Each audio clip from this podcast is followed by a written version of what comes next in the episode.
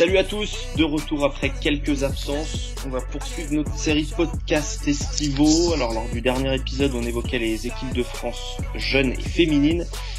Euh, Aujourd'hui, on va parler en majorité des garçons U16, U18 qui jouaient leur championnat d'Europe. On va focuser sur les prospects français, sur quelques cracks européens qu'on a pu observer. Et donc pour cela, un invité, euh, première fois pour lui aujourd'hui. Euh, il était dans le staff des U18 qui a décroché, euh, qui ont décroché la médaille de bronze. Également ex-coach des Exports à Limoges. Mehdi Marie est avec nous. Salut Mehdi. Salut, bonsoir à tous. Et puis évidemment deux experts que vous avez l'habitude de, de retrouver. L'homme qui écrit des articles plus vite que son ombre ne mange du saucisson, Antoine. Salut, salut. Et euh, disséqueur de jeu qui revient de Lituanie, avec les U16 filles. Romain est là aussi. Salut. Euh, Romain, bon malheureusement tu reviens sans, sans médaille, mais avec du positif, on en parlera aussi dans ce podcast, c'est également au programme. Pas de souci. Eh bien voilà, le casting est au complet, on peut démarrer. Euh, c'est l'épisode numéro 26, si je me trompe pas, de Envergure. Alors on va commencer avec les, les U18. Mehdi, tout simplement, je te laisse la parole pour me raconter un peu ton championnat euh, vu de vu du banc. Euh, comment comment l'équipe a évolué, euh, comment ça voilà comment tu toi tu l'as vécu, comment tu as senti le groupe et puis après on parlera peut-être des individualités en particulier. Ok, c'est vrai que c'est une première expérience pour moi, un, un championnat d'Europe de, de, jeunes de l'intérieur. J'avais participé à plusieurs, mais plus en tant qu'observateur. Euh, déjà, la première chose, c'est que c'est génial à vivre, c'est génial à voir quand on est à l'extérieur et juste observateur du jeu pour pour se former en tant qu'entraîneur et, de, le vivre de l'intérieur, c'est quelque chose de fort. Il y a beaucoup de matchs, on joue sept matchs en neuf jours, donc on est on est sans cesse en train de de vivre une expérience forte. Tout de suite, on doit faire un petit débriefing et réenchaîner sur le match suivant. Des fois, il y avait moins de 24 heures entre les deux matchs, donc c'est vraiment très très fort. Euh, ce qui est génial, c'est de, de, de l'avoir la médaille à la fin parce que toute la fatigue, toute la quantité de travail qui est faite pendant les jours et nuits de tout un staff, et, euh, et à la fin d'avoir une médaille, c'est quelque chose, c'est quelque chose d'assez énorme. Et euh, nous, euh, le scénario du, du, de la petite finale est, est, assez favorable pour pour nous. On est derrière à la mi-temps, on arrive à revenir devant, on arrive à trouver de l'euphorie avec avec des joueurs qui sont très en réussite sur sur cette deuxième mi-temps et passer devant. Donc globalement, superbe expérience. on était dans un groupe très fort au départ. On joue Russie, Turquie, Allemagne dans le premier en, en groupe. Donc c'est donc c'est très très fort. Et puis après, on a réussi à, à gagner les matchs clés parce que tout le temps ça joue sur le quatrième match, le, le, le huitième de finale. Donc on arrive à battre la Grèce. Derrière, on enchaîne le Monténégro. Euh, génial. Ok, belle expérience. Et au niveau de l'état d'esprit, euh, c'est pas toujours facile. Euh, Romain nous, l'a exposé plusieurs fois de gérer un, un groupe de jeunes. Euh, là, c'est voilà, c'est des, des gamins qui ont 17 ou 18 ans. Comment comment ça s'est passé? Eh ben, euh, moi, j'avais j'avais entendu aussi par le passé que des fois il pouvait y avoir des, des difficultés au niveau de, du groupe, des comportements de certains. Nous, ça s'est vraiment très bien passé. Euh, Fred Trapez, le coach, qui a fait appel à, à moi et à Romain Chenot pour euh, pour euh, pour l'assister. On a vraiment eu affaire à, à un groupe plutôt très soudé avec avec peu de difficultés de comportement en dehors du terrain. Euh, que ce soit en prépa ou pendant le, championnat d'Europe, vraiment il y a eu, euh, n'y a pas eu de, difficultés euh, à gérer en dehors du terrain. C'était pas une équipe qui était au départ très valorisée. On n'attendait pas beaucoup de cette génération-là et on a prouvé qu'on était capable d'avoir des bons résultats et je pense que le fait de pas, pas avoir euh, finalement de joueurs très valorisés, ça a permis aussi de souder euh, le groupe parce qu'on savait que c'était finalement en, en un maximum, en faisant preuve de cohésion, qu'on arriverait à avoir des résultats. Donc euh, l'état d'esprit euh, vraiment top. Ok. J'ai lu, euh, je me permets d'intervenir, Alex, tu viens de dire un truc super intéressant bon, pour les gens qui suivent ça de, de loin ou en simple spectateur. Effectivement, le fait de ne pas avoir de joueurs, de joueurs dominants ou de joueurs euh, bon, incontournables, comme on dit un petit peu dans le jargon, euh, permet, tu vois, ce que déclaration que j'avais lue de, de, de, Fred Crapez, euh, qui disait que finalement la clé du, la clé de la réussite de votre groupe, c'était que chacun avait su adhérer d'une part au projet et surtout respecter le rôle qui, serait défini. Et c'est un petit peu une constante. Moi, ce que tu décris, c'est un petit peu ce que ce qu'on vit l'an dernier avec les U18 avec les filles. Hein. Pareil, un groupe que personne n'attend vraiment. On va chercher une médaille de bronze, on a pas de joueuse forcément incontournable, même si on a des joueuses clés, et ça a fonctionné parce que bah, chacune a respecté à la lettre le rôle qu'elle avait, euh, et, et, dans ce qu'elle avait à produire, et vis-à-vis du reste du groupe. C'est, quelque chose qui est déterminant dans les équipes nationales, parce que ça va tellement vite que de toute façon, euh, si ces ajustements ne prennent pas au départ, on, se met très vite en difficulté. Ah, bien sûr, dans le, dans le sport de haut niveau, finalement, dans tout, dans tout ce qui touche au niveau, la, la notion de rôle, à savoir le définir auprès du joueur, euh, qu'il l'accepte et puis que ce soit partagé par l'ensemble de l'équipe, c'est une règle fondamentale de management. Donc euh, nous le gros point fort, il a été, il a été sur ça, bien sûr. Je, partage ton point de vue. Ok, donc une superbe expérience collective, on va dire, avec euh, une, une, acceptation des rôles. Au niveau des rôles, le leader de cette équipe, c'était Ayayi, Joël, euh, qui est à Gonzaga, qui sortait d'une année redshirt. Euh, donc euh, on parle de joueurs qui sont nés en 2000. Hein. Il y en avait très peu qui étaient de 2001. Euh, vous aviez Cruzol avec vous, je crois, qui était de 2001 et Miem peut-être? Exactement. Et, est-ce que on, Antoine, je te donnerai la parole après, mais toi, qu'est-ce que tu as pensé du Mehdi du championnat de d'Ayaï alors, euh, comme comme comme on, l'a dit avant, hein, il, y a, il y a, on peut mettre en avant Joël. Il a été élu dans le meilleur 5, il fait une deuxième mi-temps énorme euh, contre la Russie qui nous permet d'avoir la médaille. Euh, mais c'est pas finalement un joueur qui a porté l'équipe du début à la fin et en préparation, tout ça. C'est un joueur qui revenait d'une année où il a, où il a pas joué à Gonzaga, euh, qui a beaucoup de talent, on le sait tous. Euh, qui, a, qui, a, vraiment des capacités à scorer, qui comprend bien le jeu, qui est un vrai compétiteur. Après, il a des lacunes aussi. Euh, et, et on, on, a réussi finalement à, à, à valoriser ce qu'il sait bien faire et, et, il est monté en puissance au fur et à mesure de la compète. Mais euh, avant la compète, on n'avait pas la garantie qu'il fasse, qu'il fasse des performances comme il a fait. On, C'était un, un, joueur important de l'équipe, mais, euh, mais qui se détachait pas du tout. Alors qu'au fur et à mesure de la compète, dans les moments chauds, on, on lui a donné le ballon et il en a fait plutôt des bonnes choses euh, à, à, pas mal de matchs. Mais euh, finalement, c'est au fur et à mesure de la compétition qu'il y a une, une hiérarchie qui s'est vraiment installée.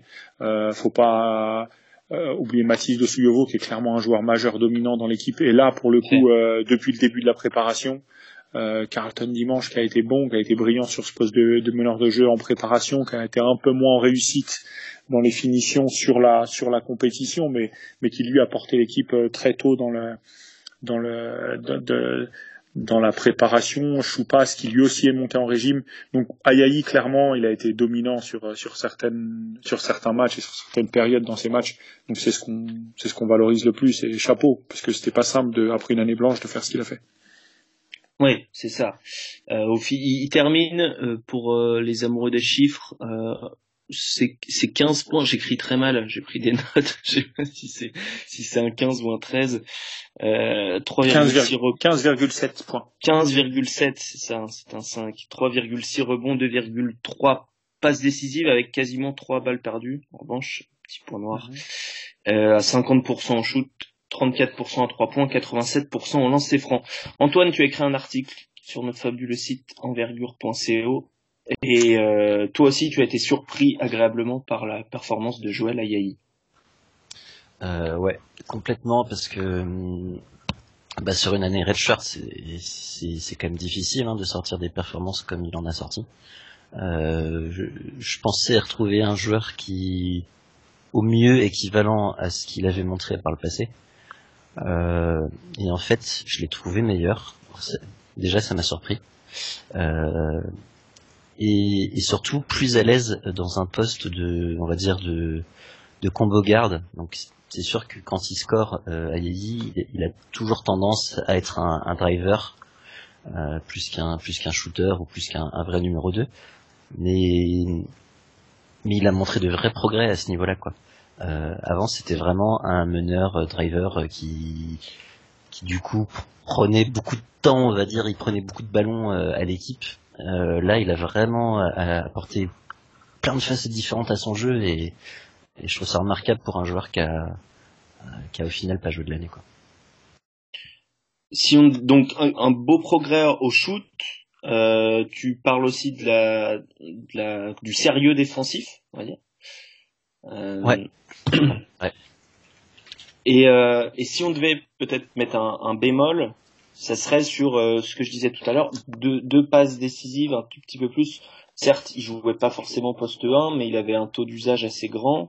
Euh, et par rapport aux trois balles perdues, c'est peut-être pas, enfin, c'est peut-être un peu symptomatique d'une vision de jeu qui doit s'améliorer. Euh, ouais, totalement. C'est, il, il a pas encore, c'est pas encore un vrai meneur, euh, Joël quoi. Euh, c'est pas, euh, c'est pas, c'est pas Théo Maledon encore quoi. C'est clair. Mais mais bon, il a déjà progressé sur le sur le handle, sur la concentration en défense, sur le sur le shoot clairement, qui était qui était pas, vraiment pas terrible par le passé. Donc chaque chose en son temps quoi.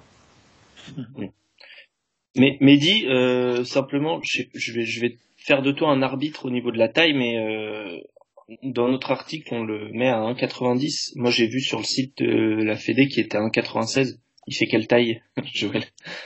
C'est une bonne question. Je, je peux vous donner la réponse un peu plus tard. Parce que l'idée, c'est de vous donner une réponse fiable quand même. Donc là, je peux pas vous donner maintenant. Je...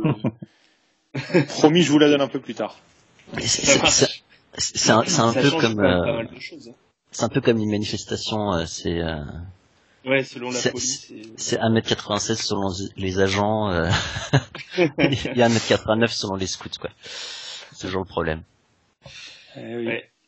Donc euh, sur le site de la Fédé, il est c'est vrai qu'en 96 ça ferait très grand, ce serait un très grand. Enfin, euh, parenthèse, hein, sur le site de la Fédé, euh, on a des joueurs nous qui font 1m90 qui sont à 75, hein, donc. Mmh. oui. Je dis ça, je dis rien. La Fédé, vous dites sur le site de la Fédé, il a annoncé à combien? En 96. Et puis sur l'autre site, il était annoncé à combien? 90, mon ami, je crois. Tu t'es basé sur quoi? Je crois que là, je crois que la, la réalité, elle est, euh, d'après mes chiffres, elle est pile au milieu, sans chaussures. D'accord. Ok. Moi, j'ai pris les, j'ai pris les chiffres FIBA euh, parce que parce qu'il n'y a pas de mesure euh, officielle. Euh, voilà. Très bien. les chiffres FIBA, c'est ni plus ni moins que ceux que tu fournis avec la liste des joueurs euh, par la Fédé. Donc, euh. c'est complètement n'importe quoi. Sur les FIBA U18 Africa, t'as des joueurs qui sont notés à 2 mètres 10 et ils font à peine 2 mètres, quoi. C'est. bon. on a on a eu une, une idée un peu plus précise euh, grâce à Mehdi. Euh, Mehdi, ouais, quelle, quelle piste de progression tu vois pour euh, Joël Ayayi là qui va qui va jouer, et qui va avoir un vrai rôle avec Gonzaga l'année à venir? Alors c'est c'est c'est un joueur qui a vraiment une grosse connaissance basket. Donc s'il est, il, est vraiment capable de passer la balle. Le chiffre 2,3, euh, il, reflète, il reflète euh, peut-être pas autant ses capacités à, passer la balle. Si s'il a vraiment des, des, grosses forces, pour moi c'est ça. C'est QI basket, donc capacité à passer la balle, à trouver les joueurs seuls il faut il faut pas oublier que sur une compétition européenne, les, nous on a on valorisait le, le, Joël surtout autour des pick and roll. Les défenses elles sont peu agressives, beaucoup sur de la protection. Il y a que finalement la France et la Lituanie qui ont des défenses plutôt très agressives sur le pick and roll, du moins de ce que j'ai pu voir. Donc ça ça forçait pas Joël à, à passer les ballons et plus à créer pour pour lui parce qu'il est fort sur les tirs après dribble, les flotteurs, tout ça. Euh, je pense qu'il est, il est, c'est vraiment pas un axe majeur pour lui parce qu'il maîtrise. Après, c'est euh, en fonction de ce qui se passera défensivement, s'il y a des aides ou pas, et en fonction du rôle qu'il a. Si on lui demande de tirer plus ou moins, qui, qui partagera la balle. Euh, les axes, c'est, clairement sur le volet le volet physique et sur le volet défensif, je pense. Le reste, euh, le niveau d'adresse, on était assez bluffé, mine de rien. Il est à 35%. C'est pour moi, voilà, défensif et, et, et physiquement. Ok, passons à l'autre leader. Merci Mehdi. L'autre leader de, de ce, ce U18 euh, qui, euh, qui a beaucoup scoré. Euh, 16 points de moyenne, 8 rebonds de moyenne, 21 euh, points contre euh, dans le match pour la troisième place. Mathis Dosouyovo, donc l'intérieur de cette équipe qui joue à Chalon. Mhm. voilà, un, un, championnat assez solide, 68% au lancer France, pas mal. Euh, pour euh, pour un intérieur. Antoine, est-ce qu'il lui manque quand même quelques centimètres peut-être pour euh, ou alors justement de changer un peu son jeu vu sa taille, il est un peu au-dessus de 2 mètres mais pas, beaucoup quoi. Bah, c'est tout le problème de, de, de joueurs comme ça, comme comme Matisse, comme on pouvait voir à l'époque un Minois, qui était pareil, qui était hyper dominant dans le basket dans les jeunes âges pardon et qui a dû se réinventer on va dire pour euh, bah, pour se faire une place chez les pros et je pense qu'Aminois il a plutôt bien fait. Euh, euh, ouais c'est ça. Mathis c'est vraiment un intérieur pur pour l'instant euh, qui, qui, est hyper puissant. Enfin physiquement c'est un, un monstre. Mais je pense, il commence au fur et à mesure euh, des, des, des, années à montrer qu'il a un shoot à 4-5 mètres. Et, hmm. et ça, ça c'est vraiment intéressant parce que ça veut dire que il pourrait devenir dans un an ou deux une bonne arme euh, en pick and pop notamment, euh, où il pourrait commencer à essayer d'écarter, etc. Quoi. Est-ce qu'il a la mobilité pour, ou est-ce qu'il va falloir peut-être s'affiner un petit peu pour, pour jouer davantage, je dirais 3-4 plutôt que 4-5 au niveau il, il, a une taille alors ça dépend. Euh, si on parle de, ça dépend de quel niveau on parle. Si on parle de la NBA, il, n'y a clairement pas la taille pour jouer poste 5. Euh, Pro A, ça sera limite, très limite. Euh, bon. Euh, du coup, euh, bah, faut voir. Je, je trouve qu'il a, il a un physique un peu étrange, hein, puisque je me souviens, euh, il y a deux ans, il, il était assez massif. Je l'ai revu l'été dernier, il était beaucoup plus affiné, avec une musculature plus enfin plus, je sais pas comment on dit. Longiligne. Un peu plus longiligne, quoi. Et, et, cette année, il est revenu avec un peu plus de, ben, un peu plus de poids, on va dire les choses comme elles sont. Et, et ce qui me fait dire qu'il il aura un physique qui sera pas facile à gérer pour pour sa carrière, quoi. Hmm. Euh, ok. Voilà. Pour moi, c'est pas vraiment un prospect NBA, c'est un prospect européen, du coup. Mehdi, quel rôle tu le vois avoir dans une future carrière de, de pro, euh, Mathis Dosuyogo pour moi, il a tous les ingrédients pour euh, pour être un joueur de haut niveau. Après, euh, après, est-ce que le, haut niveau, est-ce que c'est la NBA, etc. Là, là, il y a un vaste débat. Antoine a parlé de Amin Noua que moi j'ai eu à Lasvel. La comparaison pour moi, elle est elle est, elle est juste. Euh, Amine est plus. Amine est moins adroit au départ. Au même âge, il était moins adroit. Le, le, les chiffres pour euh, pour Mathis de admettons 67% au lancer franc, c'est faible pour lui. Sur la prépa, il est à 80%. Si on prend euh, contre la Russie pour la troisième place, c'est quand même notre septième match. Il joue beaucoup. Il fait 9-9 au lancer franc. Voilà, pour moi, les, son niveau d'adresse, il est supérieur, en, euh, l'adresse extérieure, il est supérieur à ce qu'il a fait lors du tournoi. Euh, faut faire hein, euh, contre la Russie 9-9, le match d'avant la Serbie 4 sur 5 au lancer franc. C'est un joueur à droit qui a, qui a mis, qui a, qui a au, fur et à mesure du, du, tournoi, qui a été un peu plus régulier sur les tirs au lancer franc, qui a un bon repère pour un joueur intérieur. Je pense qu'à terme, c'est un 4-5. Euh, est-ce qu'il arrivera à se développer au point d'être vraiment un pur 4 Je sais pas. Euh, Aminoua, ça ne l'empêche pas finalement, euh, plutôt en début de carrière, d'être déjà un joueur euh, majeur d'une bonne équipe de Pro A. Et puis il peut prétendre un jour à aller au-dessus. Est-ce que ça lui permettra d'aller en NBA Je sais pas. Moi j'étais à Utah quand Amin y était. Il est venu, il est venu faire un, un training camp quand moi j'étais à Utah pour dans le staff pour le pour le mini camp. Donc j'ai vu, je l'ai vu de, de, de plus près. J'ai pu parler avec les gens des Jazz et c'est vrai que pour la pour pour la NBA, euh, quand on fait 2-0-4 pieds nus, comme c'est le cas de Matisse, il faut il faut jouer 4. Maintenant, est-ce que lui, il aura les habiletés au fur et à mesure des années? Je sais pas. Je, suis sûr qu'à Chalon, avec Romain Chenot, ils vont développer tout ça.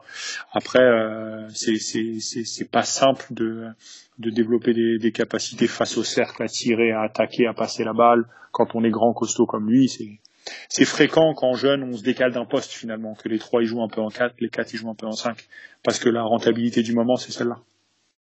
Ouais, c'est ça. Donc euh, peut-être une euh, une évolution à, à la noix, si, à lui souhaiter quoi, pour euh, pour en tout cas ce, ce début de carrière.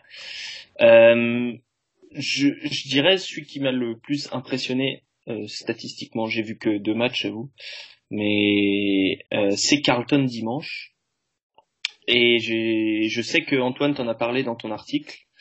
Euh, c'est euh, un, un, très très très gros défenseur, très gros playmaker défensif quoi.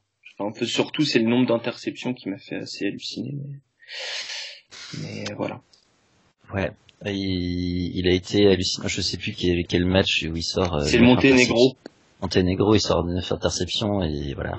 Et c'est comme ça, au final, c'est un, un meneur qui va alimenter euh, comme ça sa, son scoring et et sa capacité à jouer, en fait, elle est là, euh, Carlton Dimanche. C'est en interceptant, en, euh, en lançant en transition, etc. Euh, et c'est aussi un, un, gros défenseur. Après, c'est vrai que sur la réussite, euh, ça n'a pas, pas, été trop ça de mémoire. Euh, mmh. Tout à fait. Ouais. Mais, euh, mais clairement, il est, il, est, grand, il est très grand pour un meneur. il est clairement hyper athlétique de ce fait, il est clairement en haut de la liste des, des, des scouts avec Joël, je pense, sur sur le potentiel à long terme, quoi. Ouais, c'est ça. Pour sa taille, il a chopé quasiment 6 rebonds par match. Euh, dans un temps de jeu qui était pas ouf, il était dans le 5, mais c'était pas, il jouait pas non plus 40 minutes par match, quoi. Donc, euh... donc ouais, 6 rebonds, c'est beaucoup pour, euh, pour un joueur de 1,92, 13. Mm Mehdi, tu disais que oh, il avait été euh, plus, enfin moins en réussite sur le championnat qu'en préparation. C'est un joueur que tu as vu euh, T'as vu qu'il avait quand même des bribes d'adresse, euh, enfin un potentiel au niveau de l'adresse, je veux dire, qui pourrait être euh, positif pour le long terme. Alors c'est sûr que c'est pas c'est pas c'est pas ce qui caractérise Carlton le, niveau d'adresse. Il a bien d'autres euh, capacités défensives, ça c'est sûr. Au niveau de l'interception, c'est assez bluffant. Euh, il en a fait 9, c'est bien ça contre le Monténégro. Il en a fait une fois 7 au, début de, l'Euro. Il en fait 5 contre la Serbie où il y a quand même quelques joueurs. Donc euh, clairement défensivement des capacités, des capacités à passer la balle. Euh, quand il percute à trouver les joueurs seuls. Ça, c'est vraiment vraiment intéressant. Après, euh, en difficulté sur la réussite près du cercle, c'est sur ça surtout ou est-ce que il est un peu en deçà de ce qu'il de ce qu'il avait fait euh, auparavant sur le tir à trois. On savait que c'était pas un joueur très adroit. par contre, la capacité à finir dans la raquette, c'était très haut. Je sais pas si vous avez vu les chiffres à, Mannheim. À Mannheim, quand on a fait le, le tournoi, qui est, qui est, un tournoi de haut niveau, il avait été bluffant de réussite près du panier. Là, nettement moins. Il est à 40% à deux points. Il a raté des, des situations qu'il avait l'habitude de, scorer, certainement aussi de l'appréhension. C'est la première fois qu'il participait à une compétition internationale, euh, mais clairement c'est un, un joueur intéressant et euh, voilà, il est grand, il a des grands bras, il, se déplace vite, il voit bien le jeu, ça fait beaucoup d'habileté. Après, il faut rajouter clairement le le, niveau d'adresse et même au lancer franc, c'est un joueur qui à 51% pour un arrière, c'est, c'est en deçà de ce qu'on peut attendre. Bien sûr, bien sûr. Donc c'est euh, ouais, c'est un prospect à suivre. Lui, lui est à Cholet mais backup de, il était backup de Kylian Hayes, ça. Ce qui, ce qui, ce qui est un souci euh, aussi pour lui, quoi, c'est que il y a Kylian Hayes à Cholet et que Kylian Hayes c'est quand même euh, un phénomène et que du coup, bah, ça limite, on va dire, son temps de jeu même, même en espoir, quoi. Donc c'est, euh, c'est un souci. Ouais, oh, il y a quand même peu de chance cette saison que Kylian joue beaucoup en espoir. Ouais, cette année, ouais, je pense que ça devrait être mieux. Donc Carlton dimanche à surveiller. Antoine, tu avais un, dernier joueur euh, à mettre en avant. Alors évidemment, il y en, avait, c'est toute une équipe comme Mehdi l'a dit, mais nous on met en avant peut-être les plus intéressants au niveau des, prospects euh, à long terme pour le, haut niveau. C'est euh, Johan Schpass. pour le pour le, le, très haut niveau à très très long terme. On pourrait, mm. on pourrait parler de Kenny Baptiste, euh, voilà, oui. très, très longiligne, très très très grand ailier, très très délié dans, dans ses mouvements, etc. Euh, moi, je veux bien parler de Choupas parce que je l'adore. euh, J'adore ce joueur depuis bah, depuis que je le vois en jeune. Je, je, suis très très fan. Euh, pour le présenter rapidement, c'est un, un, vrai défenseur, euh, dur sur l'homme. C'est pas un mec, c'est pas un mec à stats mais c'est un mec qui, qui, va te sortir de défense en un contre euh, incroyable. Euh, je sais qu'il y a d'autres scouts hein, qui l'aiment beaucoup. Mike Schmitz, par exemple, euh, donc, euh, qui est chez ESPN, adore aussi Ivan Choupas. comme, comme quoi je suis pas le seul. Et, et qui, qui, est un artilleur, il a, il a une vraie qualité de shoot. C'est un vrai trendy et c'est un, un, vrai joueur d'équipe. Il est peut-être pas assez grand, pas assez athlétique pour la NBA. C'était plus un joueur pour l'Europe, mais je pense qu'il jouera il jouera très longtemps, il aura une belle carrière, quoi. Je pense que les gens, je, je sais pas, après je le connais pas personnellement, peut-être que Mehdi pourra nous indiquer, mais je pense que les gens, les autres joueurs aimeront jouer avec lui aussi. Ouais, c'est clairement, c'est clairement un, joueur de, un joueur de coach, on aurait tendance à dire quoi. Hein. Il est, euh, il, est vraiment fidèle à ce qu'on demande sur le terrain. C'est pas sans raison, il était capitaine euh, cette année à l'INSEP euh, avec Aimé Toupane et, et Lamine Kébé. Là, il a signé à Pau euh, assez bluffé du pourcentage de réussite à trois points, 54% de réussite à trois points, c'est énorme sur un sur une compétition européenne, c'est énorme. Euh, clairement dans le côté 3D, euh, il, a, il a ce volume défensif, il a été capable de stopper des gros joueurs. Je pense à, Kal, à Klajic, qui est du Monténégro, qui est, un, qui est un vrai bon joueur et qui a réussi à stopper sur, euh, sur un match important pour nous contre, contre cette équipe-là. Euh, super, super gamin, agréable, qui, qui est à l'écoute, qui a envie de, qui a envie de progresser. Je pense que ça lui permettra de, de passer, de passer encore, euh, encore des étapes. Il est vraiment monté en régime au fur et à mesure de l'euro, euh, lui aussi. Mehdi, est-ce qu'il y a un autre joueur de l'effectif que dont toi tu as trouvé qu'il avait peut-être un, potentiel qui jouait pas forcément, mais euh, mais euh, je sais pas, qui, mérite d'être connu? J'allais dire que tu as envie de citer avant de passer aux, internationaux, parce qu'il y avait des, phénomènes aussi étrangers. Et que, oui, comme, comme a dit Antoine, Kenny Baptiste, je pense que c'est un joueur à suivre. Il a, il a toutes les habiletés pour, euh, pour aller vers, vers, le, vers le haut niveau et peut-être même un peu au-dessus de, de ce qui peut se passer en Europe, en fonction de lui, sa progression. Euh, il, il est plutôt euh, à l'écoute. Il est euh, quand on met des choses en place, il essaie de travailler. Il a démarré le basket un peu tardivement. Il est grand, il est athlétique, il comprend le basket. C'est assez bluffant euh, pour de, de, de, sa part. Il arrivait à, à, lire des situations assez fines, à corriger les coéquipiers. J'ai été, on était nous le staff plutôt agréablement surpris de lui. On l'a fait jouer un peu sur le poste 4, mais c'est mais essentiellement sur le poste 3, il a vraiment ses capacités à, à, à, être polyvalent sur le terrain, un peu comme on voit de plus en plus ce qui peut se passer outre-Atlantique avec des joueurs qui ont plein de qualités. Après, euh, voilà, la clé pour lui, ce sera de bien gérer les prochaines étapes parce que parce que ça, ce qu'il a fait là, ça valorise. Euh, les scouts, etc. Il parle, il parle de lui. Maintenant, euh, s'il le gère en se disant, bah c'est une étape et puis il faut que je continue à progresser, bah génial. Et s'il le gère un peu moins bien, ça peut être un peu plus délicat. J'ai vu que Le Mans l'avait mis dans les, dans les 12 sur certains matchs de préparation. Donc ça veut dire que le club aussi l'encadre. Et puis on sait que Le Mans, c'est quand même un, club qui a, tendance à bien s'occuper des, jeunes joueurs. Tout à fait. Eh bien, Merci beaucoup, Mehdi. Euh, tu vas aussi être notre œil puisque tu étais sur place euh, sur le, les prospects internationaux qu'on a vus sur euh, ce championnat. Alors la sensation, en tout cas quand on regardait un petit peu ce que pensaient les scouts, euh, notamment sur Twitter, c'était quand même Zagars, le, le laiton, qui a fait un, un championnat incroyable euh, je donne ses stats rapidement. Euh, il a 19 points, 3 rebonds, 6 passes. Il perd moins de 3 ballons par match. Donc à ce niveau-là, c'est énorme parce qu'il avait tout le temps le ballon quasiment.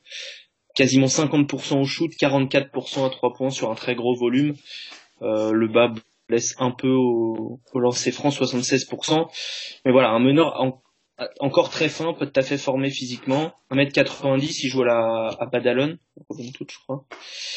Euh, est-ce que euh, non, il me semble pas que vous avez joué le, Lettonie, euh, Mehdi, mais est-ce que tu On as... joué juste avant l'Euro en préparation. C'était notre dernier match, euh, l'avant veille du, de, de l'entrée de l'Euro, c'était notre, euh, notre dernier match. Et donc, qu'est-ce que tu qu'est-ce que t'as pensé de ce joueur quand tu l'as vu jouer? Est-ce que tu le connaissais d'avant? Et qu'est-ce que t'en as pensé là? Bah, ce qui m'a ce qui m'a plu surtout, c'est que l'attitude géniale, un mec plutôt euh, enjoué, qui essaie de qui essaie de tirer ses coéquipiers. C'est pas simple d'être euh, d'être la star de l'équipe qui joue à domicile, la Lettonie pour euh, pour un euro. Donc ça, c'était vraiment euh, agréable à voir. C'est un joueur vraiment qui qui me semble être un coéquipier un coéquipier idéal. Il est il est extrêmement adroit à trois points, ça c'est sûr. Par contre, comme tu l'as dit, le jeu était quand même beaucoup tourné autour de lui. Il essayait de faire bouger la balle, surtout pour retrouver après à la fin sur un pick and roll avec lui. Et là, il peut à peu près tout faire. Hein. Il peut jouer pour lui, il peut passer la balle. Euh, ça, ça en fait des, des, des capacités. Moi, j'ai été, euh, j'ai été bluffé de la manière dont a joué la Lettonie avec un basket avec beaucoup de vitesse ou une exploitation forte de leur qualité d'adresse et autour de la vitesse. Et puis euh, Zagars à la, à la baguette, donc c'est fort. Ce qui est fort surtout, c'est de finir sur deux prestations à 35 points en demi-finale hmm. contre la Russie et 26 points contre les Serbes. Et croyez-moi, moi, j'étais là-bas, les Serbes ils se sont occupés de lui en finale hein, parce qu'ils savaient que pour, pour gagner le match, il fallait quand même réduire un peu le, le, le rayonnement. Il finit 26 points, 11 passes décisives. Ah, un grand joueur, c'est quand même un joueur capable de, dans les moments importants, les moments clés, d'arriver à, à sortir du chapeau et faire 26 points, 11 passes contre les Serbes à domicile, à son âge, chapeau. Ouais, il avait, il, a, il avait pas peur du moment, si on peut dire. Ah, au contraire même, ouais. il a été un peu porté par, euh, la folie. Oui, c'est vrai que les, les temps étaient à domicile. Donc euh, Antoine, est-ce que tu as un autre euh, joueur peut-être à mettre en avant? Le MVP, vu que la Serbie a gagné, la Serbie avait une sacrée armada quand même de, gros joueur, grand joueur. c'est Pekarski qui a remporté le, titre de MVP. 2m08, il joue au Partizan. il a fait des grosses grosses stats. Il avait 25 points de moyenne quasiment, mais dominé beaucoup grâce à sa taille. Mais sur un petit un petit échantillon, il shoot quand même à 7 sur 16 à 3 points sur le tournoi. Est-ce que tu y a un vrai potentiel ici euh, qui peut passer en NBA euh, Antoine ou ça va être un très bon joueur de Euroleague parce qu'il va être un bon joueur de Euroleague probablement? Euh, bah, non, pour moi c'est un, joueur euh, c'est un joueur NBA sans aucun doute. Je pense que il faut préparer les, le, le tripic hein, pour, euh, pour un joueur comme ça. Après, il, est sur les tablettes hein, depuis, euh, depuis un certain temps. Euh, il avait fait des performances absolument monstrueuses il y a deux ans euh, au, championnat U16 où il, a, il avait il avait sorti un match à la, enfin, je retrouve ça il avait sorti 45 points 19 rebonds face à la Pologne et le lendemain il sortait 30 points 27 rebonds face à la Lettonie quoi. Euh... voilà. Donc il continue sur sa lignée. Euh, euh, il sait faire beaucoup de choses. C'est un, un, un, bon shooter, c'est un bon shooter extérieur.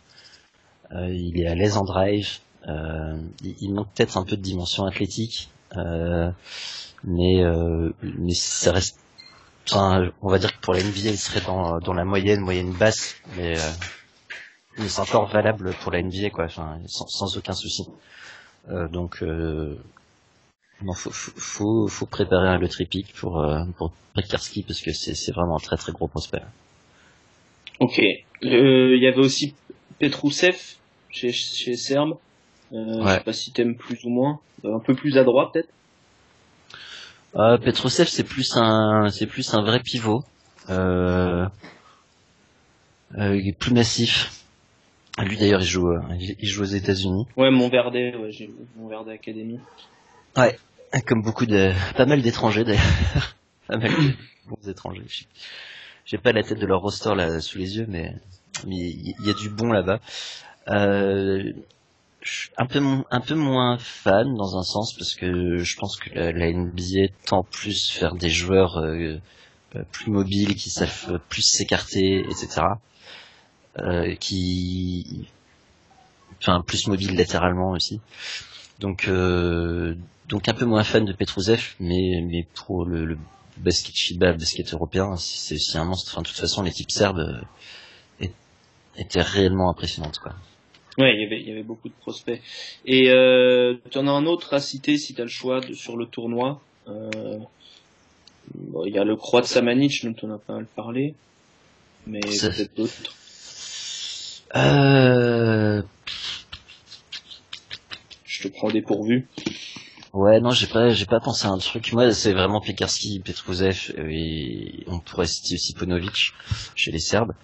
Euh, c'est les, les Serbes m'ont tellement impressionné en fait que j'ai l'impression d'avoir oublié tout le reste. D'accord. Mehdi, peut-être parmi les équipes que vous avez affrontées, il y avait un, joueur qui, qui, sortait du lot par rapport à à la fois son niveau actuel et son potentiel euh, sur le long terme?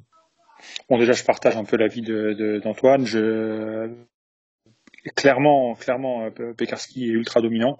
Il faut peut-être être vigilant au fait qu'il ait peut-être une maturité un peu euh, précoce et il faudra voir l'évolution. Après, c'est vraiment un homme qui joue au milieu des enfants.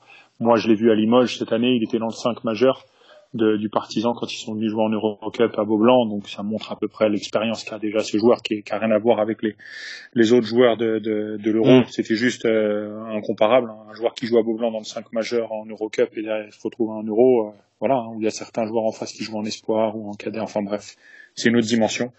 Petrousev, euh, je pense à potentialité pour aller très haut parce qu'il a une dimension athlétique supérieure à Pekarski. Euh, je parle sur la, la capacité à, à, courir, à jumper. Il a une dimension un peu supérieure. Après, il est moins fin techniquement et moins moins scoreur aussi parce que Pekarski, dès qu'il reçoit la balle, il est capable de finir. Donc clairement, les joueurs au-dessus. Samanic, gros talent, c'est sûr. Après, il y a d'autres aspects de la personnalité, etc., qui vont rentrer en ligne de compte, mais gros talent. Ponovic, clairement.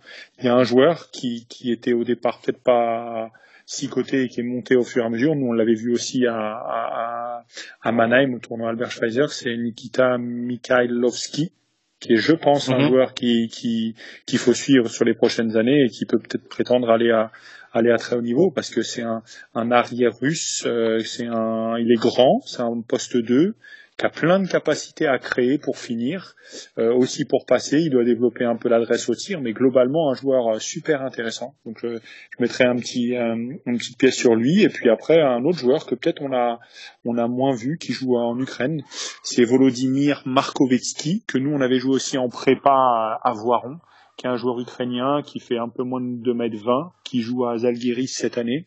Quoi, la saison passée, il jouait à Zalgiris. Et je pense que ça fait partie de ces joueurs qui, euh, de très grande taille, mais qui a quand même une certaine mobilité, une certaine motricité qui peut aussi intéresser, euh, la NBA. Bon, et eh ben j'espère que tout le monde a pris des notes. Merci beaucoup, Mehdi. Euh, J'avais noté deux Finlandais qui ont pas mal performé. Je sais que Romain est un peu sensible à, à la filière finlandaise.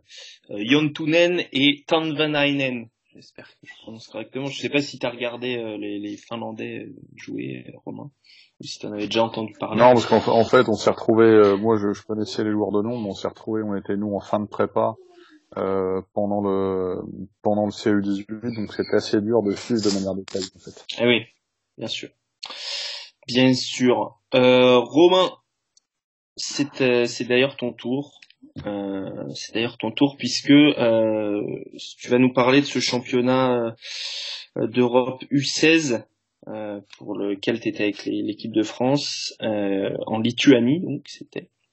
Tout à fait. Et donc une élimination quart de finale, mais mais quand même des des discussions qu'on a eues, des, des motifs de satisfaction sur sur le championnat.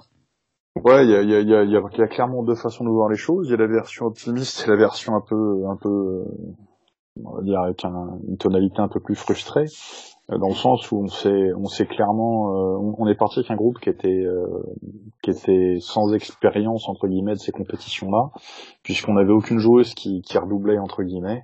Là où certains pays, comme notamment l'Italie, j'en reviendrai après, avec certaines filles qui avaient déjà fait trois voire quatre compétitions internationales, ce qui est, ce qui est énorme à cet âge-là. Euh, puisque bon une fille comme Panzera qui, est, qui, est, un peu le fer de lance de l'Italie avait déjà connu euh, sauf de notre part un championnat du monde et deux championnats d'Europe en, en U16 ce qui est déjà ce qui est déjà beaucoup. Donc on a on a pris vraiment le truc dans le mauvais sens où euh, on perd contre les Tchèques un match un match d'ouverture. Euh, donc à mon sens on doit jamais perdre mais on perd par manque de maîtrise. Et en fait ça nous envoie sur un tableau euh, derrière qui est qui est pas du tout celui sur lequel on espérait pouvoir tomber. euh, c'est-à-dire que cette, non-maîtrise du match contre les Tchèques nous, nous, modifie totalement le parcours sur le, sur le CE, puisque ça nous interdit de fait une première place de groupe, donc ça nous rend un tirage plus difficile. Euh, ce qui nous envoie derrière contre les, les Serbes, bon, qui étaient les pauvres qui redescendent en deuxième division, en division B, euh, les Serbes en huitième, et surtout l'Italie en quart qui finit, qui finit championne d'Europe. Euh, Italie qu'on a pu inquiéter pendant euh, pendant 35-36 minutes avant de sombrer un petit peu encore une fois par manque de maîtrise. On se rend pas compte à cet âge-là à quel point le l'expérience des gens des gens peut compter euh, et c'est un peu ce qui nous coûte. On finit à une cinquième place euh, en ayant perdu moins de matchs que, que les Turcs qui finissent quatrième et on finit à une cinquième place en ayant perdu en fait finalement que contre les deux finalistes sur la compétition. Les Tchèques ont une baraka pas possible du début à la fin et qui ont même à un moment où on les croit complètement éteintes euh, en finale à, moins 18 arrivent à revenir et à pousser l'Italie sur derrière franchement. Et donc bah, cette défaite contre l'Italie et en quart bah, qui voilà on... ça, ça laisse un goût ça laisse un goût un petit peu mitigé. Après le, le côté intéressant c'est qu'on a vu des joueuses se révéler euh, réellement et pendant la prépa et surtout pendant la compétition. Euh, on a vu on a vu beaucoup de signes positifs pour la suite mais c'est voilà on a on termine une cinquième place qui est qui est ma foi intéressante parce que la possibilité de finir sur des victoires atténue toujours un petit peu la frustration parce qu'on a gagné les deux matchs de classement euh, en déroulant euh, bon pas forcément sur un grand basket mais sans sans être vraiment inquiété par les par les polonaises ou les russes. Euh, voilà je pense qu'il y avait peut-être la place de faire quelque chose mais on est on est on a manqué un petit peu de manqué un petit peu de vécu de maîtrise par rapport à d'autres, ce qui, ce qui nous coûte, mais au, au final, c'est ça reste une campagne humainement très riche parce que comme j'ai dit, les joueuses qui ont avancé, qui ont évolué, et puis bah, sportivement parlant, je pense qu'on dit souvent, par exemple, que le, les équipes de France sont pas capables d'attaquer de la zone. Bon, ceux qui me sortiront cet argument-là, je leur tiens une une, bonne une bonne vingtaine de séquences vidéo à disposition pour voir que non, c'est pas sur la zone qu'on est en difficulté, c'est pas sur ces choses-là, c'est c'est sur des petits détails qui font que bah voilà, les, les joueuses ont encore du chemin à parcourir et, et on se rend compte aussi de jouer sur des championnats de France jeunes euh, 18, ça c'est une vraie limite quand on arrive sur ces choses-là. Les joueuses expérimentées sont celles qui ont joué au meilleur niveau, à savoir espoir ou euh, espoir ou, euh, ou, au centre fédéral, euh, celles qui ont un petit peu pêché parfois étaient celles qui jouent pas forcément au meilleur niveau aussi. Il y a toute, toute une, euh, tout un ensemble de composantes. Mais bon, au final, c'est un bilan plus, plus positif que, que négatif avec une génération qui, bon, sur les années à venir, aura peut-être des choses à défendre. Tu parlais de joueuses qui avaient, qui s'étaient émancipées, révélées, réveillées. Tu peux en citer peut-être une ou deux bah on a on a Serena Kessler qui a totalement assumé un, son statut un petit peu de fer de lance de la génération en finissant euh, je vais en mettre sous les yeux à la fois meilleure marqueuse euh, rebondeuse et, voleuse de ballon de, de, de l'équipe. Euh, on a India Farsi qui qui s'est qui s'est imposée ce qui est pas forcément toujours très courant euh, chez les filles comme une vraie vraie joueuse de pick and roll euh, sur un poste 1 qui, qui, qui avait un, qui a un ratio totalement délirant qui était quasiment sur un sur un, là je, je, vérifie, elle est, elle est sur la compétition au final à 5,6 passes décisives pour 1,4 balles perdues. Donc ce qui est, ce qui est plus que, plus que convaincant, même si bon, il y a eu quelques, quelques, petites, euh, quelques manques de maîtrise à certains moments. C'est une joueuse qui nous a vraiment tenu sur le poste 1. Après voilà, il y a de l'encouragement, euh, enfin des choses encourageantes, je veux dire sur sur Mbu et sur euh, sur Rumi qui sont elles là avec un an d'avance et qui l'an prochain, je pense, auront quelque chose de, de solide à faire valoir. Ok Antoine, un mot, euh, je sais que tu as regardé aussi, euh, un mot sur, euh, sur quelques joueuses qui t'ont plu. Je crois que c'est un peu de toute façon les, mêmes que Romain vient de citer, mais pour approfondir. Euh, approfondir, en fait, il y a, y a, vraiment eu dans ce, dans ce championnat des grosses surprises. Le, le 5 majeur du premier match, euh, a pas du tout été le 5 majeur du dernier, on va dire. Il y a des non, non, c'est d'ailleurs le, le, 5 du premier match n'a été que le 5 du premier match d'ailleurs. Ouais. Parce qu'il y a eu des joueuses, donc notamment euh, Palmyra Mbou, euh, qui a été hyper précieuse euh, dans le dans son rôle de man in the middle justement pour attaquer la zone, où elle était elle était très bonne pour voir les cuts euh, euh, de Mademoiselle Mokhtar, dont je me souviens plus le prénom. Bintou. Bintou, Bintou Mokhtar, donc euh, qui voyait bien les, les, les, cuts, qui était très bonne en passe high-low, qui, qui, qui remettait euh, euh, sur les extérieurs quand il fallait, et qui a été très précieuse dans ce rôle-là, et qui a rentré en plus 54% de ses tirs à trois points, ce qui, ce qui me fait toujours halluciner, parce qu'elle a le, un des shoots les plus improbables que je connaisse. C'est-à-dire qu'elle a, elle a son bras gauche qui est son bras de, de direction euh, qui, qui, est à la perpendiculaire du ballon en fait avec le coude complètement euh, complètement écarté et puis les fesses en arrière et elle, a rentré 7 euh, 3 euh, points sur 13 quoi. C'est euh, bon bref passons. Mais bon c'est rentré tant mieux. Il y a, y a une joueuse que j'ai bien aimée au début de compétition qui est Sia Sida Abega. Donc une poste 4 aussi hein, qui, qui été on va dire plus qu'alternative en défense qui a fait beaucoup de mauvais choix mais qui reste intrigante parce qu'elle est grande et qu'elle a une vraie qualité de shoot enfin son geste, sa mécanique en tout cas, euh, elle est là et qui pourrait avoir un rôle à la à la Genève Salone à l'avenir quoi.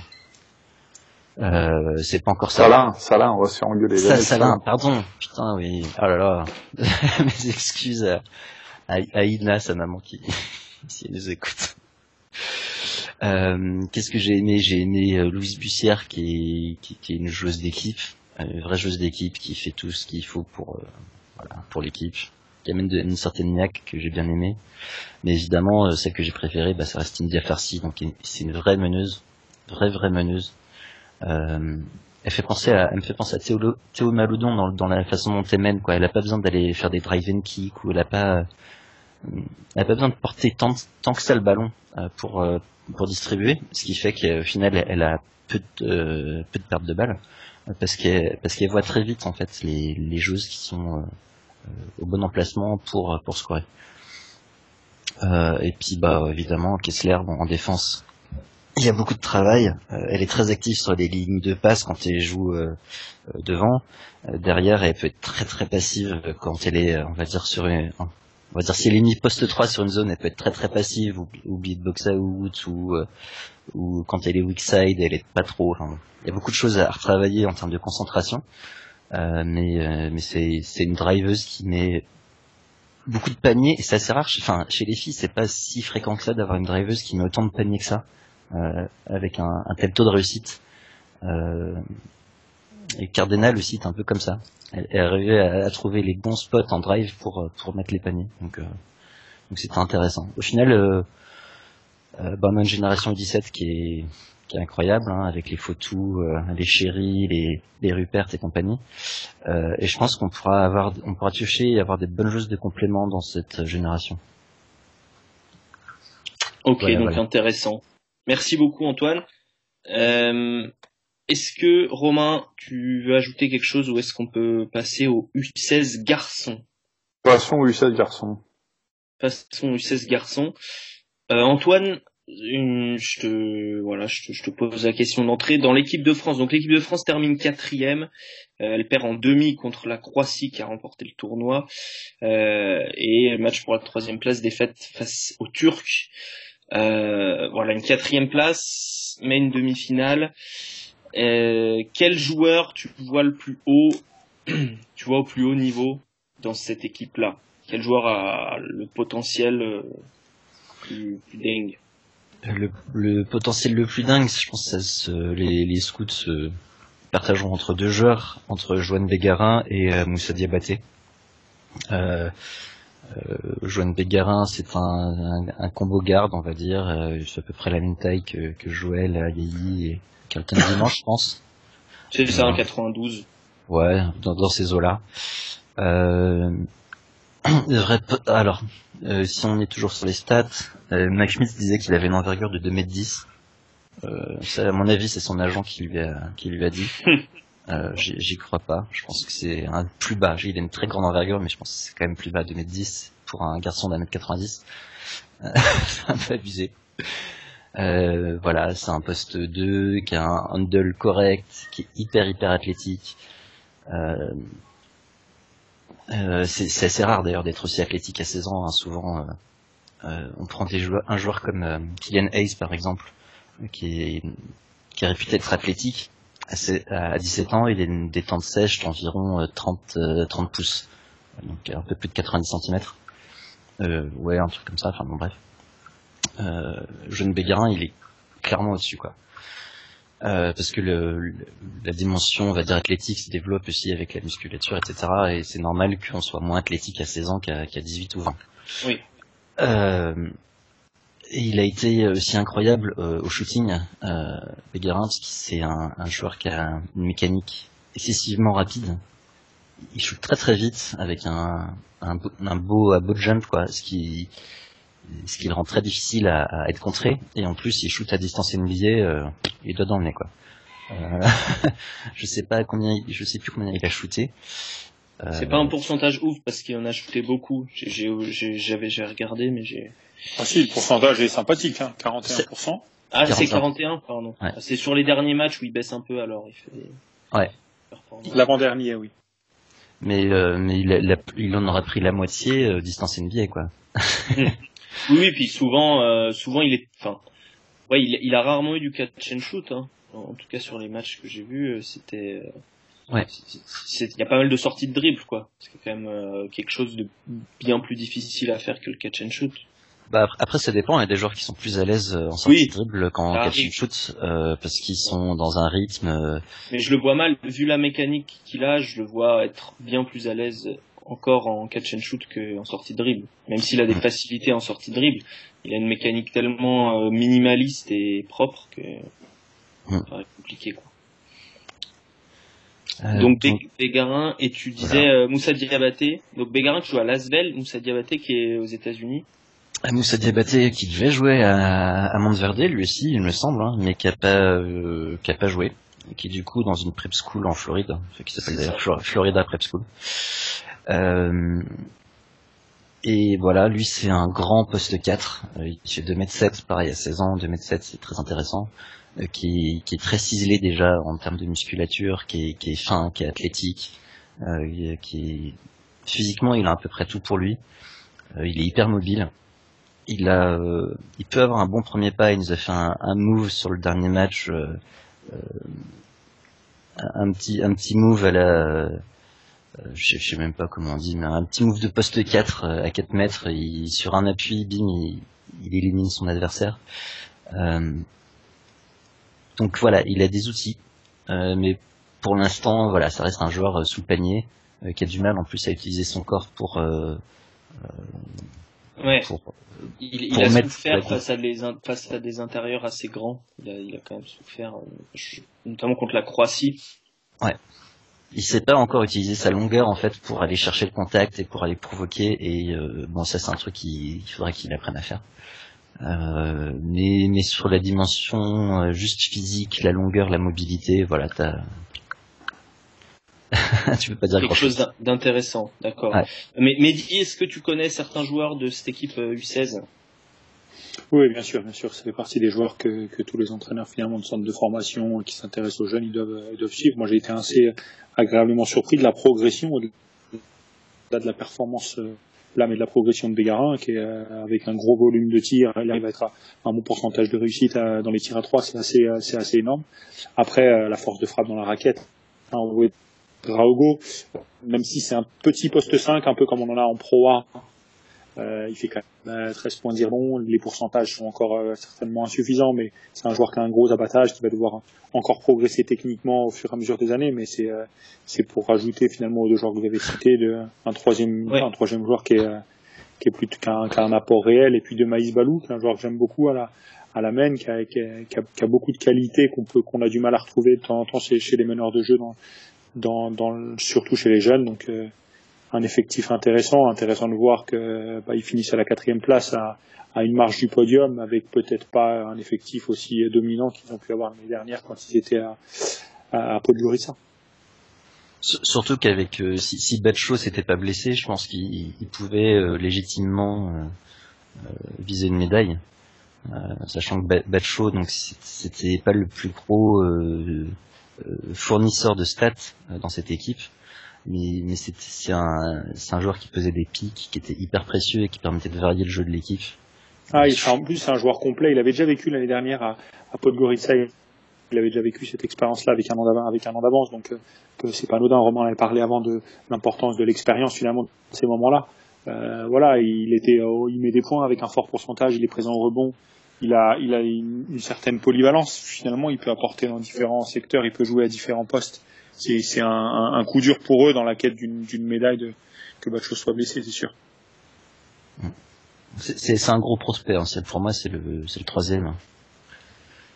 Mm-hmm.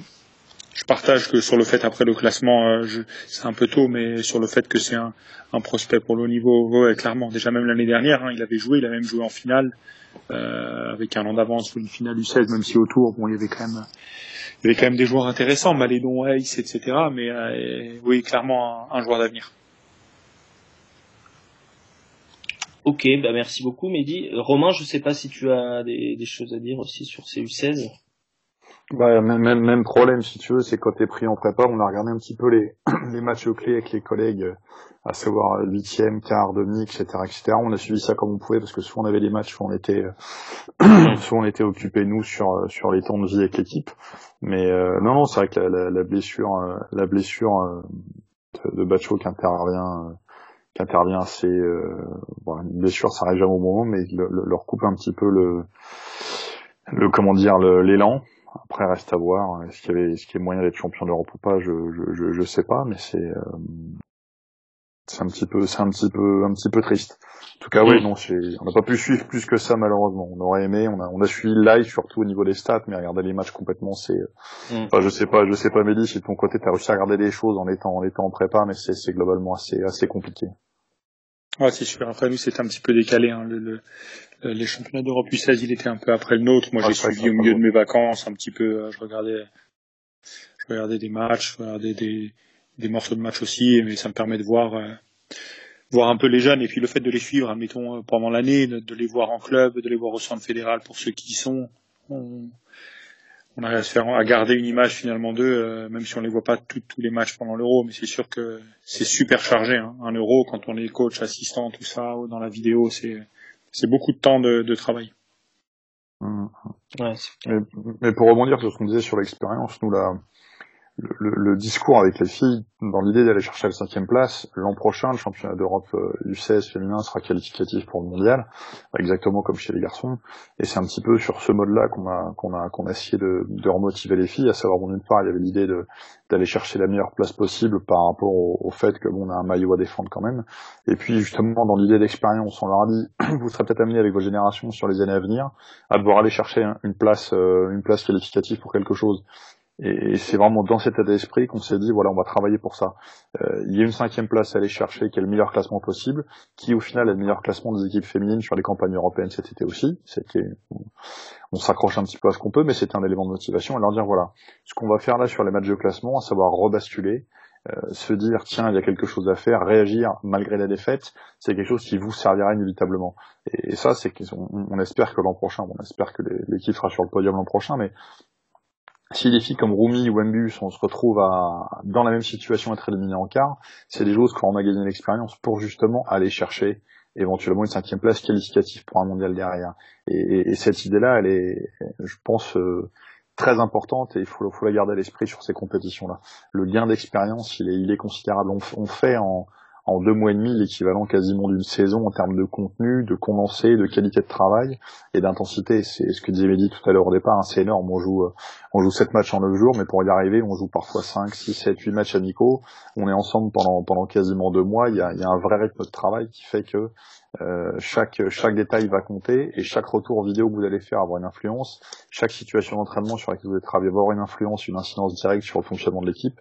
C'est les gens qui n'ont jamais vécu euh, une équipe nationale de l'intérieur euh, se rendent pas compte. J'entends encore des entraîneurs ou des assistants aujourd'hui euh, à niveau pro, un garçon fille qui bon qui déjà pas qui déligue, qu'on regarde un petit peu un petit peu condescendant sur sur ce qu'on fait en équipe nationale, c'est je suis jamais vraiment d'accord avec ça parce que euh, même si ce ne sont entre guillemets que des jeunes, ça reste quelque chose de très intense dans le contenu et euh, en plus de l'aventure humaine quoi, c'est c'est quelque chose de très complet. Je sais pas si vous êtes encore là, mais allô Non, je sais pas. Je pensais que que Mehdi allait avoir une, une réaction. À euh, ouais, non. Alors si, si pour pour pour pour pour réagir sur ce qu'est dit là, moi j'essaie de, de, voilà de rester focus sur ce que sur ce que nous on fait. Après, il y aura toujours des gens qui pourront qui pourront en retirer des, des une analyse. C'est c'est c'est super intense, c'est génial. Euh, le nombre de matchs d'entraînement qu'on a, il faut sans cesse s'ajuster. Et puis on voit finalement les joueurs euh, évoluer avec la difficulté. Et ça, en club, on, on met du temps à retrouver ça. Mmh. Quand je parlais de Zagars qui termine avec ses deux meilleures performances, il est fait sur les deux derniers matchs. Et ça, en club, il faut attendre finalement peut-être des playoffs euh, pour se rendre compte de quel joueur de l'équipe arrive à être performant dans les matchs clés. Et ça fait partie des points importants quand on lit Messina. Messina, il explique aussi la capacité euh, à évaluer un joueur, c'est aussi voir comment il réagit dans des matchs clés. Et ça, nous, on le voit. En neuf jours, ça y est. Zagars, après neuf jours, moi je suis scout pour n'importe quelle équipe européenne, américaine et tout. Je dis, OK, ce gamin-là, il est capable dans un environnement stressant, à savoir son pays, euh, des matchs décisifs, les deux meilleures performances qu'il fait, c'est sur euh, les deux derniers matchs. Donc, certainement qu'il a de la ressource mentale, certainement qu'il a une capacité à gérer le stress, à, à surpasser la fatigue. Et, ça, c'est quand même des éléments qui sont déterminants. Quand on fait du scouting, la vraie difficulté qu'on a souvent, c'est de dire oui, on, on, le voit dans un environnement, mais qu'est-ce qu'il va faire dans mon environnement? C'est la question permanente que peuvent avoir des, des scouts. Et, euh, et là, c'est une vraie donnée, quoi c'est une vraie donnée. Quand on autant de matchs en si peu de temps, on arrive à évaluer euh, les joueurs euh, dans un contexte de stress et de fatigue. Donc c'est pour ça que je trouve que que c'est génial. Et puis euh, et puis voilà, quand on veut quand on veut progresser, il faut il faut voir ce que font les meilleurs et, clairement c'est les meilleurs. Hein. Nous on a joué la Turquie, bah, le coach de la Turquie U18 il est assistant à Darus Afakar. Voilà, hein, ils ont gagné l'Eurocup. L'année prochaine ils sont en Euroleague si on veut progresser, il faut voir les meilleurs. Hein. Alexander Boukan, le coach de la Serbie, voilà, c'est une légende dans son pays. On a joué nous des matchs, euh, on a joué nous des matchs à Versac euh, en prépa. On a eu l'occasion d'échanger avec. On voit comment l'équipe s'entraîne, comment l'équipe joue. Si on veut progresser, il faut voir ce que font les meilleurs. Exactement. Parole de sage. À, l'inverse, sur ce que tu dis, Mehdi, c'est il y a aussi un autre paramètre, c'est que parfois les joueurs qu'on attend comme clés, euh, ça arrive parfois aussi moins souvent que dans un contexte à haute pression, les gens, les gens, ils explosent complètement en vol. J'ai déjà, j'ai déjà vu la situation arriver où des gens que tu attends avec un certain leadership, au final, dès que ça se complique, tu, ou que tu les sors d'une zone de confort, qu'est le championnat de France, qu'est ceci, qu'est cela, ça, il y a personne derrière, quoi. C'est, tu peux avoir l'effet dans les deux sens. Exactement, et c'est ça qui est top. Quand on veut scouter, on veut évaluer et on veut prédire. Quoi, on essaye de pouvoir d'avoir tous les éléments euh, factuels pour prédire. Et ça, c'est un élément factuel. Voilà, on l'attendait et il n'a pas répondu présent.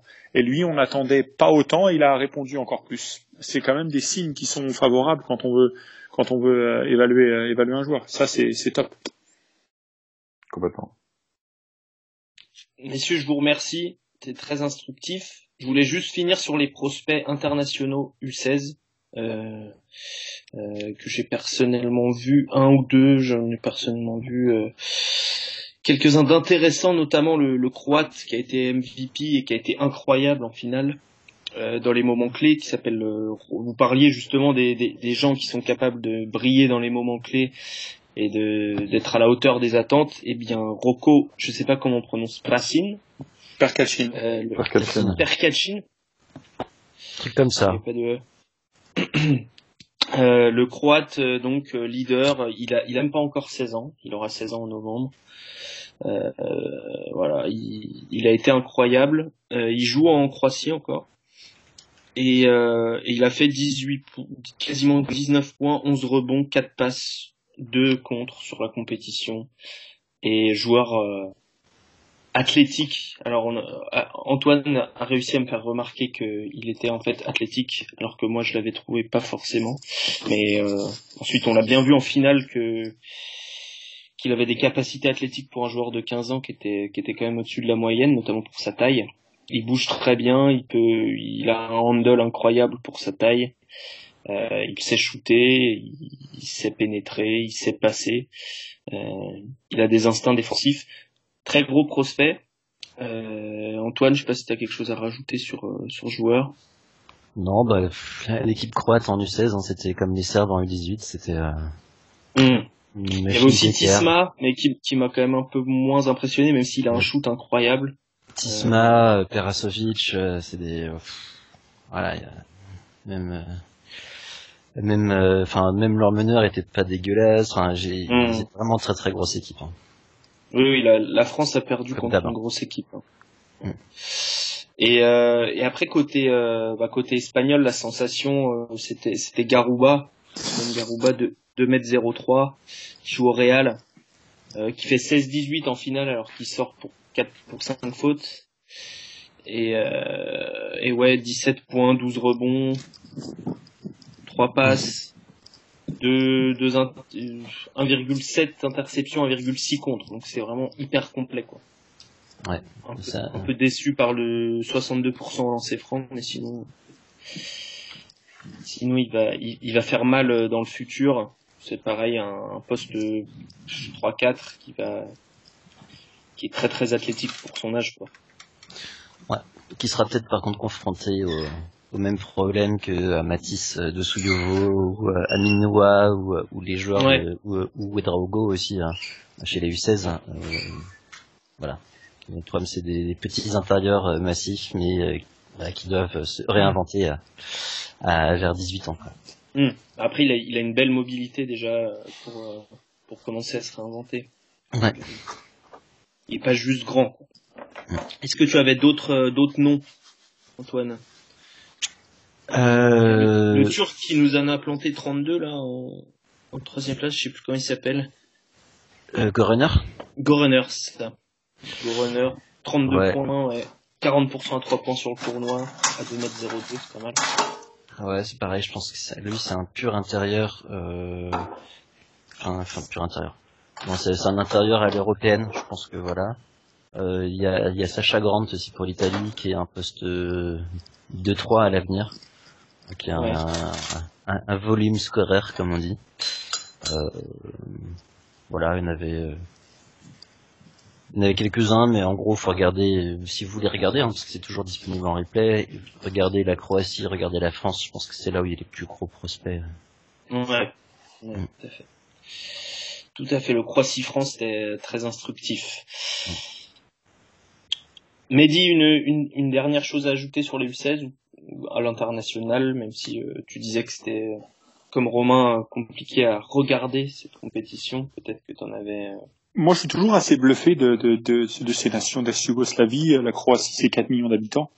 Quand on voit le nombre de bons joueurs qu'il y a avec 4 euh, millions d'habitants, c'est, euh, je suis toujours euh, bluffé de leur politique sportive, de l'enseignement du sport très jeune à l'école, aussi du fait qu'ils ont une politique sportive tournée vers l'élite. C'est-à-dire que si on fait du basket, c'est parce qu'on est, on peut apporter une médaille au pays, et, et moins un peu comme comme on peut avoir en France avec aussi un, du sport pour pour la santé, du sport pour pour le, le, vecteur social, mais je suis toujours bluffé. Voilà, 4 millions d'habitants, c'est très très peu. Ils arrivent à avoir des, des bons joueurs. Euh, il y a aussi un jeune Slovène qui est intéressant, Alen Malovic.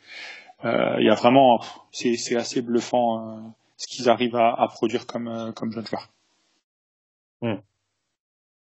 Eh bien, merci beaucoup, Mehdi. Tu reviens quand tu veux, parce que c'est cet œil sur sur les jeunes joueurs français et même européens euh, est toujours le bienvenu chez Envergure. Donc, euh, merci Alex pour l'invitation. On, te souhaite du, du, du courage pour l'année qui arrive. Euh, tu, voilà, euh, je sais pas ce que c'est la, suite pour toi tout à fait, mais mais il y aura certainement d'autres campagnes à venir, on l'espère en tout cas en, équipe nationale l'été. J'imagine que vu ce que tu nous as dit de l'expérience, tu aimerais bien renouveler la chose. Bah, ce qui est bien, c'est que euh, ce, cet euro, il était qualificatif pour le mondial 19 euh, l'an prochain. Donc, mmh. euh, donc en étant le fait de gagner le, quart de finale, on était automatiquement qualifié pour le pour le mondial vu que c'est les cinq meilleures nations. Donc en ouais. finissant troisième, on est qualifié au mondial 19. Euh, moi, j'ai été enchanté par par par ce que j'ai vécu cet été. Après, on, on, verra on verra quelle sera la suite, mais mais c'est sûr que c'était une c'était une super expérience. Mm.